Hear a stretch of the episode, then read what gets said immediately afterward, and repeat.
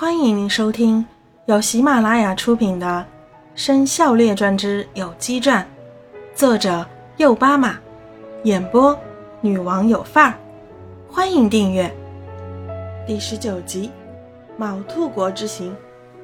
同学们，上集我们说到乌鸡和白凤观战时，学习会了武士绝学，可是金乌老师觉得他俩太骄傲。就让他俩各自跟着父母学习家传绝学。在黑森林里，乌鸡跟着虫鸣学习了凤舞九天；在淡宇宙里，白凤跟着父王毕方学习了火挂八绝，又跟着母后青鸾学习了水挂八绝。在乌鸡、白凤离开的那段时间，外语班的一百只鸡和凡鸡班的一百只鸡也没有闲着。三位老师也没有闲着。金乌大哥，你真的要离开吗？就跟我们待在京城多好。鬼车老师说道。鬼车生前是十大金乌中的九只，三足金乌排行第一，是金乌中的老大，所以鬼车老师正应当称金乌老师为大哥。对呀，金乌老师，我们三位老师一起待在小鸡学院教导两个班的学生，明年的元宵节转眼就到了。鲲鹏老师说道：“小鸡学院是国王毕方多年前设立的，主要供京城皇亲国戚的后代就读，院长由朝中的国师勾勾乌兼任。”国王去蛋空间之前，三位老师就将外语班的一百只鸟和凡鸡班的一百只鸡安顿在了小鸡学院。鬼车兄弟，还有鲲鹏老师，我是一定要去卯兔国的。虽然鸡兔不同笼，但两种生肖之间相差了六年，正好可以互相成长。况且。生肖兔的选拔很成功，我们也掌握了先进的科技，还制造出了可以穿梭太空、穿越宇宙的飞行船。我这次去卯兔国，就是想请他们帮助我们建设有机生肖学院中的卯兔班，他们会带来更为先进的教学理念，也会带来先进的科学技术，甚至会带来先进的飞行器。我离开之后，还要拜托两位老师好好教导外语班和繁鸡班。外语班的鸟们天生就会飞行，这是繁鸡班和有机班都要学习的地方。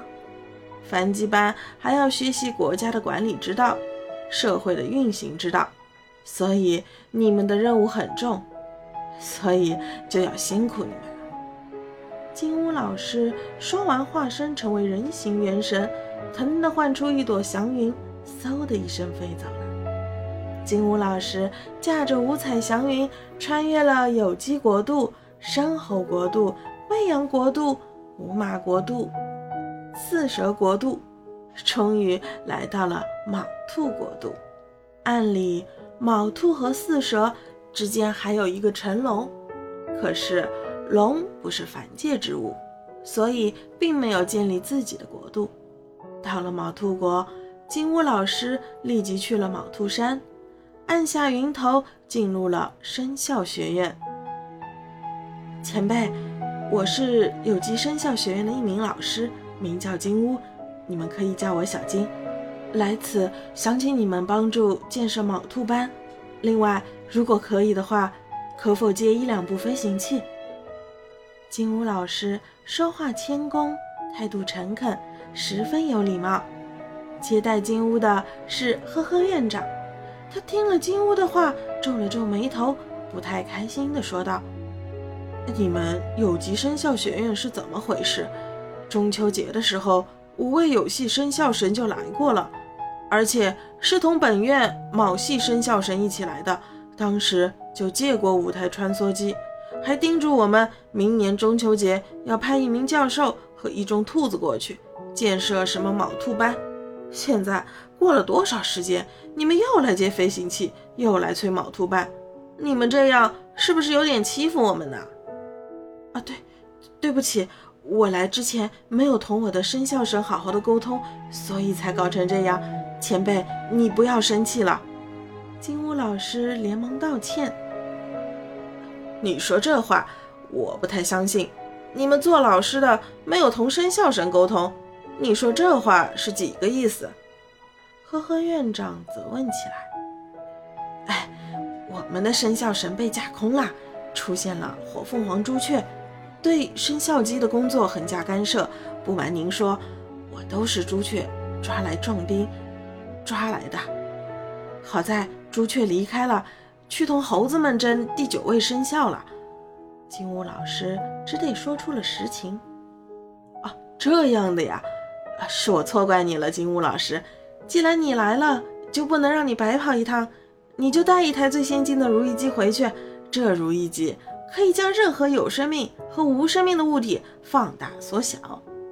呵呵，院长知道了实情，不由得同情起来。那那就谢谢前辈了。金乌老师说道。金乌老师之后，呵呵，院长打了个哈欠，他想回去美美的睡一觉，顺便思考一下。派哪位教授去有机生肖学院？是大双还是小双？呵呵，院长刚刚闭上眼睛，外面就传来了巨大的叫喊声：“谁是院长？快点出来！”呵呵，院长只得起身出去，发现外面的天空上浮着一朵七彩祥云，上面站着一只九头凤凰。呵呵，心想。这难道就是金乌口中所说的火凤凰朱雀？就连忙跪拜起来。朱雀大神在上，请受赫赫院长一拜。我不是什么朱雀，我是朱雀的老祖宗，我是九凤，天上级别最高的神鸟。原来是九凤大神，失敬失敬。不过大神找我有什么事情？我来征收你们所有飞行器，有多少拿多少，有多少要多少。啊！呵呵，院长心中一咯噔。之前五马学院来借了，身后学院又来借了，有机学院刚借走五部，现在又来个更狂的，要征收所有的飞行器，而且还不是借，这可闹的哪门子事呀？就算卯兔生肖学院是专门的飞行器制造基地，面对满天神佛也是不够用的呀。小兔院长，你在犹豫什么？难道是不想给我吗？回禀大神，我们这里确实没有什么飞行器了。之前五马学院、生猴学院、有机学院都将飞行器全部借走了，到现在都还没有归还。那你们现在就造，用最先进的技术造，我要九十九台。我马上将外界的时间暂停了。无论你花多少时间，对于外界来说都是一秒钟不到。可是我们没有材料，也没有燃料，无论如何是造不出来的。哼，找死！我九凤大神的话都敢不听。九凤的九颗脑袋上，十八只眼睛都亮了起来，接着全部都发出了蓝光，九股光汇成一道，射向呵呵院长的脑袋，在他脑袋里疯狂地搜索起来。什么穿梭机图纸，什么春夏秋冬工程图，这些我都不要。诶，超级题库。来自丑猴星的超级题库，里面有宇宙的所有知识，所有先进飞行器的制造方法。哼，这个好，就要这个。九凤喜形于色，呵呵，院长没有办法，只得让九凤下载了超级题库。九凤调转云头飞走了，呵呵，院长心中不免泛起了嘀咕：九凤是最厉害的神鸟，怎么会没有超级题库呢？而且九凤的祥云是最高级的七彩，完全可以自在飞行。他一开口就要九十九台飞行器，到底在搞什么飞机？哎还是算了吧。神仙打架的事，自己也是管不着。金乌老师从走来的时的路，从西面回到了有机国，然后调转云头，转身去了有机山。不到一口茶的功夫，金乌就到达了有机生肖学院。金乌老师还在空中，并没有完全降落下来，就看到了生肖学院大校场上的壮观景象。五架穿梭机一字排开的停在那里，一动也不动。场上有七乘七的方阵，四十九名同学叽叽喳喳、哼哼哈哈的练着，但是却不见五位生肖神的影子。吴有神可能出事了。金武老师心中升起不祥的预感，连忙降下云头，来到学神的面前。同学们。五位生肖神呢？在那五台穿梭机里面。一位学生答道。金武老师一看，五位生肖神庞大的身躯卡在了穿梭机里面，全部都变形了。原来五位生肖神都想试试飞行器，结果自己太大，机舱太小，卡在里面出不来了。一卡就是好几个月，生肖神的肉身被卡住了。就只好元神出窍，让元神来教导有机班的学生。久而久之，生肖神的功力消耗太多，元神也无法出窍了，只好用脑电波进行教学。金武老师立即掏出如意机，对着五架穿梭机连点了五下，将其全部放大。吱呀，第一步的舱门打开了，滚出来一团东西。手脚异位，面目全非，勉强看得出是鬼有神康志。